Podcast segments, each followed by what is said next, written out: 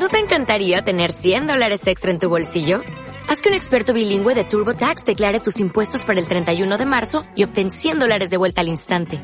Porque no importa cuáles hayan sido tus logros del año pasado, TurboTax hace que cuenten.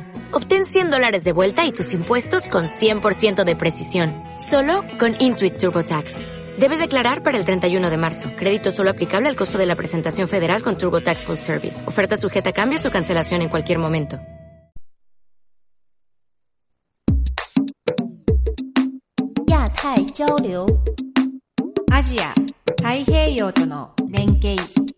Asia, Contacto Asia-Pacífico.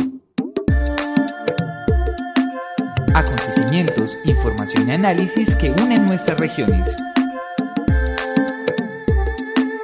Una realización del Centro de Estudios Asia-Pacífico de la Universidad de AFI. Bienvenidos a Contacto Asia-Pacífico, un programa realizado por el Centro de Estudios Asia-Pacífico y emitido a través de Acústica, emisora web de la Universidad de AFIT. Mi nombre es Laura Gómez y me acompañan Juanita Sánchez y David Puerta. En la emisión de hoy tenemos noticias de actualidad y un especial sobre la conferencia Cómo publicar en Emerald, retos, experiencias y recomendaciones sobre cómo publicar en revistas y libros. Estos son los titulares. India toma el relevo de China como destino líder de inversión extranjera directa en 2015. Cómo un puerto griego se convirtió en una cabeza de dragón chino. Park Geun-hye se reúne con el presidente de Irán. Japón celebra el Día de la Constitución en medio del debate sobre sus reformas a la Carta Magna. En India, India ha superado a China como el principal destino mundial para la inversión extranjera directa, recibiendo 63 mil millones de dólares en el 2015.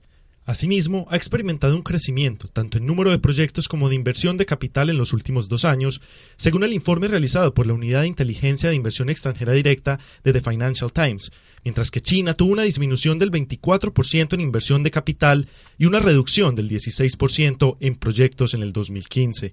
A partir del 2015, China vio que sus tasas globales de crecimiento comenzaron a tambalear en medio de las dificultades derivadas de los intentos del gobierno para cambiar de un modelo de crecimiento impulsado por la inversión a uno impulsado por el consumo interno. La India, por su parte, ha visto que su fortuna mejora, Kavan Bandari, director estatal de la Oficina de Inversiones de la India, atribuye la baja inversión extranjera directa de la India antes de 2013 no solo al estatus de China como destino de inversiones más atractivo, sino por las pobres políticas gubernamentales y la regulación excesiva. En China y Grecia, el puerto griego de El Pireo se ha convertido en el primer pilar de la nueva ruta de seda marítima de China en Europa aunque no está claro cómo la adquisición del puerto de Pireo rediseñará las relaciones entre China y Europa, este es un estímulo positivo. Desde el 2008, el puerto de Pireo ha sido una puerta de entrada al mercado europeo para los productos chinos y grandes empresas asiáticas como Huawei, ZTE, Samsung, Hewlett Packard y Sony.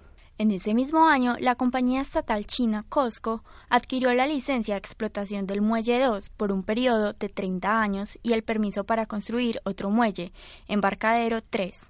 La participación de China en el puerto del Pireo ha costado 532 millones de dólares y COSCO ha logrado transformar su parte del puerto en un negocio exitoso, que contrasta considerablemente con el muelle dirigido por los griegos, el cual es ineficiente, controlado por los sindicatos y no maneja mucho tráfico.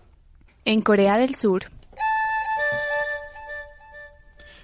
El pasado 2 de mayo, la presidenta surcoreana Park Geun-hye se reunió con el presidente iraní Hassan Rouhani y con el líder supremo Ali Khamenei. Por primera vez en 56 años, un mandatario oficial surcoreano realiza una visita a la capital iraní, Teherán. El encuentro pretendía que ambos países firmaran un acuerdo que involucrara áreas de economía, ciencia y salud, además de la promoción de eventos culturales coreanos dentro del país. Pak fue la primera mujer líder de un Estado no islámico que realizó una visita oficial en Irán, por lo que se espera que este hecho logre reforzar sus lazos comerciales. En Japón, el pasado 3 de mayo se celebró en Japón los 69 años de la entrada en vigor de la Constitución, a pesar del creciente debate sobre la reforma al artículo 9, el cual impide el uso de la fuerza para resolver los conflictos internacionales. Esta medida pretende que las fuerzas de autodefensa puedan prestar apoyo logístico si son atacados o participar en operaciones de seguridad de la ONU. Shinzo Abe ha argumentado su decisión en el peso militar que gana China y en las continuas amenazas de Corea del Norte. Para que esta reforma entre en ejecución, necesita el apoyo de al menos dos tercios de los parlamentarios, de las dos cámaras y una mayoría de votos por referéndum. Especial Contacto Asia-Pacífico. Una oportunidad para profundizar en la región. El pasado 5 de mayo se realizó en la Universidad EAFIT la conferencia Cómo publicar en Emerald, retos, experiencias y recomendaciones sobre cómo publicar en revistas y libros, a cargo de André Jun, gerente de publicaciones Emerald para América Latina y Caribe, y María Alejandra González, profesora titular de la Universidad EAFIT e investigadora senior de Colciencias. A continuación, Andrés Jun, gerente de publicaciones Emerald para América Latina y Caribe, nos cuenta algunas recomendaciones para lograr una publicación en esta base de datos.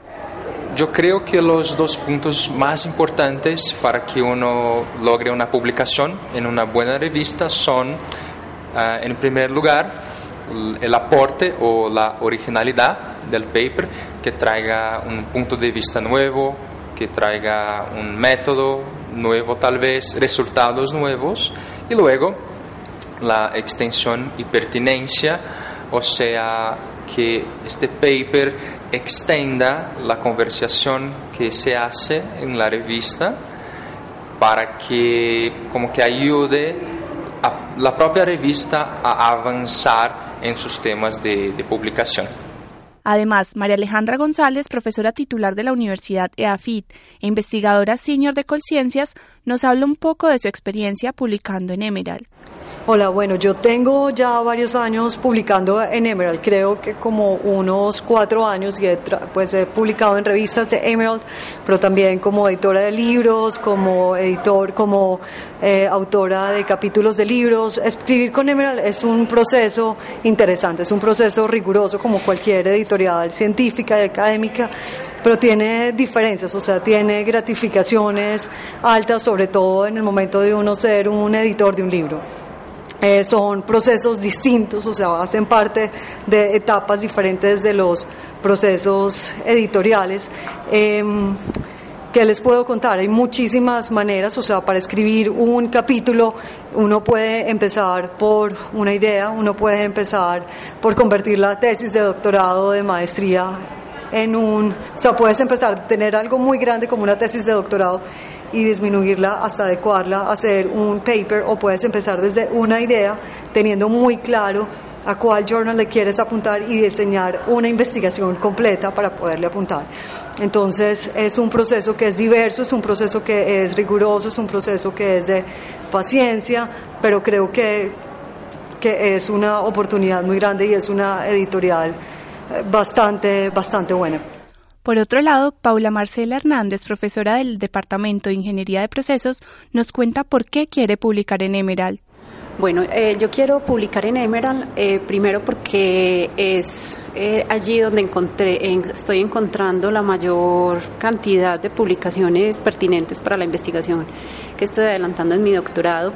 Me gusta mucho la forma en la que presentan los artículos, la claridad, las exigencias y como yo estoy trabajando el tema de la sostenibilidad en la educación superior, pues entonces allí encuentro muy pertinente poder publicar en lo que estoy investigando, lo que quiero hacer y las proyecciones que quiero hacer. Adicional hoy con la conferencia que asistimos de, cómo publicar en Emerald y la edición de libros, etcétera, pues la verdad es que hay mucha motivación porque es una forma de proyectar toda, todos esos sueños y como todos esos ideales que, que tengo en el tema del desarrollo sostenible y la educación dentro de la universidad, proyectarlos allí eh, me parece una muy buena idea. Especial Contacto Asia-Pacífico.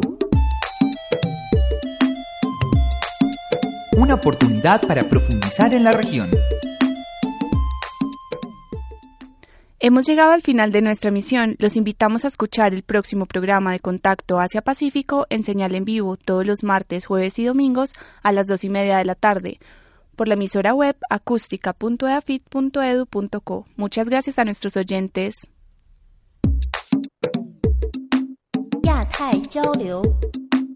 アジア、太平洋との連携。